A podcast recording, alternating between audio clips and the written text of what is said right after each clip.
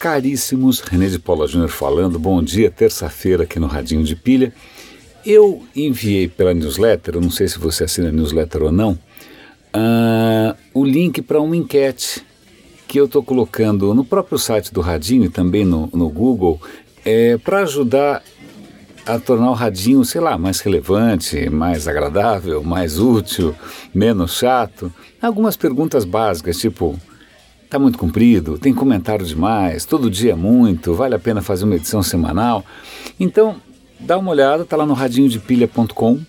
Se você não, não assina a newsletter ainda, é só ir lá direto no radinhodepilha.com e abre o coração lá. Eu, eu fico, como eu estou fazendo isso né, da minha cachola, eu fico um pouco inseguro até que ponto eu estou ou me estendendo demais ou de menos nos assuntos que a gente está cobrindo. Tá? Então é, vai ser um prazer ouvir a opinião de vocês. Vamos às. Acho que tem duas notícias hoje que eu queria comentar. Uma delas, eu estava adiando um pouco, estava esperando um pouco mais de informação, alguma coisa um pouco mais consistente, porque é uma notícia que beira a ficção ou que beira, sei lá o que, teoria da conspiração. A história é a seguinte: em 99, um físico inglês chamado Scheuer, ele propôs um tipo de motor espacial para foguetes, né? para naves espaciais. Um motor espacial que funcionaria de uma maneira tão boa, mas tão boa, mas tão boa, que parecia impossível. E por que, que parecia impossível? Porque contraria as leis de Newton. Tá? Newton, aquele cara, você sabe o inglês, né? ação e reação tal. Acontece que nessa proposta de motor, é, a terceira lei de, a lei de ação e reação do Newton fica esquisita. Como é que funciona o motor desse carro? Queimando algum tipo de gás? Não, não, não, não. Funciona assim: é um cone fechado. Dentro desse cone fechado, ele faz, ele joga microondas. É a mesma radiação do seu forno de microondas. Então as microondas ficam ali lá dentro desse cone, que nem as doidas batendo para lá e para cá. Pelas leis de Newton, não devia acontecer nada. Mas ele propõe que isso gera sim um impulso, uma força para frente. Hum, é, é, né? Como já diria o Carl Sagan, se você tem uma tese extraordinária, você precisa de provas extra extraordinárias, né? E nos últimos 20 anos, alguns cientistas né, tentaram fazer essa coisa funcionar. Pois bem, recentemente a NASA conseguiu colocar um paper na revista Nature é, afirmando que mesmo que isso contraria as leis de Newton, e também eles não sabem exatamente por que, esse tal motor parece que funciona. Parece que funciona. Ok, não quer dizer que funcione de verdade. Eles colocaram na Nature justamente para que outros cientistas do mundo inteiro tentem repetir o experimento. Né? E também tentar ajudar por que essa maluquice funciona. As hipóteses eu nem vou enumerar aqui porque envolvem lá, radiação de Unruh, é, violação não tópica quântica do não sei da onde, são umas coisas meio esotéricas. Na verdade, eles estão usando como explicação é, teorias que também não são comprovadas. Então a gente está realmente num território meio nebuloso aqui. A questão é a seguinte: esse, entre aspas, motor, que eles chamam de EM Drive, EM Drive, ele produz um impulso fraquinho. Para cada quilowatt produz alguns milinewtons, sei lá. É, é, é, fraquinho, não é que assim é um, é um foguetão, né? É fraquinho.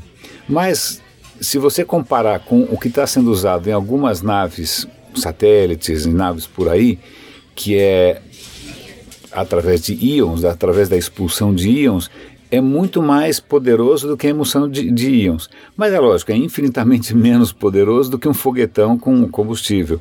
Mas acontece que um foguetão com combustível, por mais poderoso que seja, você tem que botar um montão de combustível, então a nave pesa muito. Né? Um dos problemas das naves, como é, se você quiser mandar a gente para Marte, quanto combustível você tem que pôr, quanto vai pesar.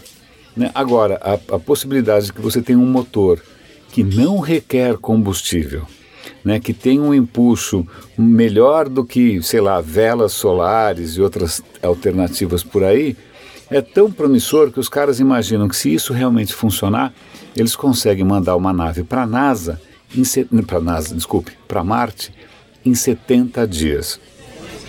É espantoso. Então, Vamos pagar para ver, né? Eu estou aqui de olho para ver se alguém confirma ou desmente, mas é interessante. Eu vou dar um link aqui para a matéria da National Geographic.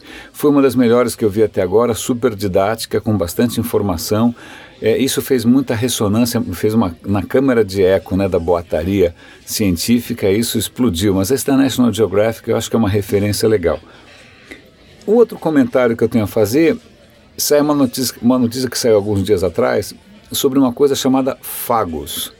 Fagos, o que são fagos? Então vamos voltar no tempo. Século XIX, um cientista inglês vai lá para a Índia e vai ver o rio Ganges. Né? E no rio Ganges as pessoas jogam as pessoas, cadáveres, né? tem um, todo um esquema de sepultamento no Ganges e tal. E estava tendo uma epidemia de cólera. O, cara falou: putz, os caras estão jogando corpo com cólera no rio, vai ser uma desgraceira, vai morrer todo mundo aqui. E não estava morrendo todo mundo. Né? Então, abstraindo hipóteses transcendentais e metafísicas, o que está acontecendo? E aí ele descobriu que as águas do Ganges são muito ricas em vírus, observe, vírus chama, que a gente chama de fagos, que esses vírus são especializados em matar bactérias. Então, os bacilos, bactérias do cólera, de inúmeras outras doenças, não resistem aos, aos fagos que estão no Ganges. E é por isso que a epidemia não se alastrava mais.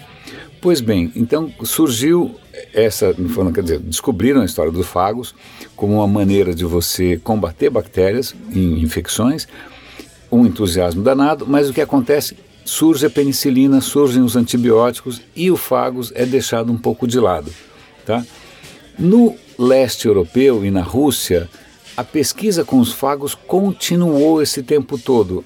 Talvez porque eles não tivessem tanto acesso a antibiótico, não tenho certeza. Mas eles continuaram experimentando com fagos. Hoje, o Ocidente está numa posição miserável porque os antibióticos estão começando a ser inúteis. Perfumaria. Virou perfumaria porque a gente usou antibiótico à torta e à direito, as bactérias se adaptaram, surgiram as superbactérias e existem inclusive algumas criaturinhas odiosas aí que não morrem nem a pau juvenal. Então, portanto, opa, tinha aquela história dos fagos. Então, os caras estão voltando a pesquisar a efetividade desses fagos Curiosamente, se você pegar uma colherinha de terra, de solo, numa colherinha de terra tem mais vírus do que tem pessoas no mundo, né? É, a única questão que complica um pouco é que é muito específico. Para cada bactéria existe um fagus específico. Então não é que nem antibiótico que é uma bomba atômica. Né? Então você tem que descobrir o fagus correto para aquela bactéria. Mas funciona. Então eles estão até imaginando, estou dando o link aqui para o artigo, bandagens né, para combater a infecção que vêm com o fagos específico para as bactérias mais comuns. Então essa seria uma maneira, uma saída, uma esperança para combater esse cenário que está se aproximando, não quero deixar ninguém em pânico, né? ainda mais quem tomou antibiótico a vida inteira, graças a Deus no meu caso, praticamente nunca tomei antibiótico, salvo em raríssimas exceções. É, esse cenário em que a gente está voltando à mesma fragilidade que a gente tinha praticamente na Idade Média, em que você um arranhãozinho podia levar você para a cova, né? Porque se você pegar uma superbactéria num hospital, num pronto-socorro ou por aí, é, não há muito que a medicina possa fazer. Né? Então, o Fagos parece ser uma nova esperança.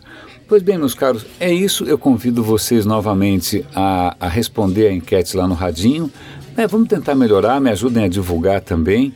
O radinho está crescendo organicamente, eu, eu, não vou investir propaganda, não vou investir em nada, isso daqui é um esforço absolutamente pessoal para levantar um, um, pouco o nível e para combater as forças das trevas que o Trump aí está capitaneando. Caríssimos, grande abraço, René de Paula Júnior falando e até amanhã.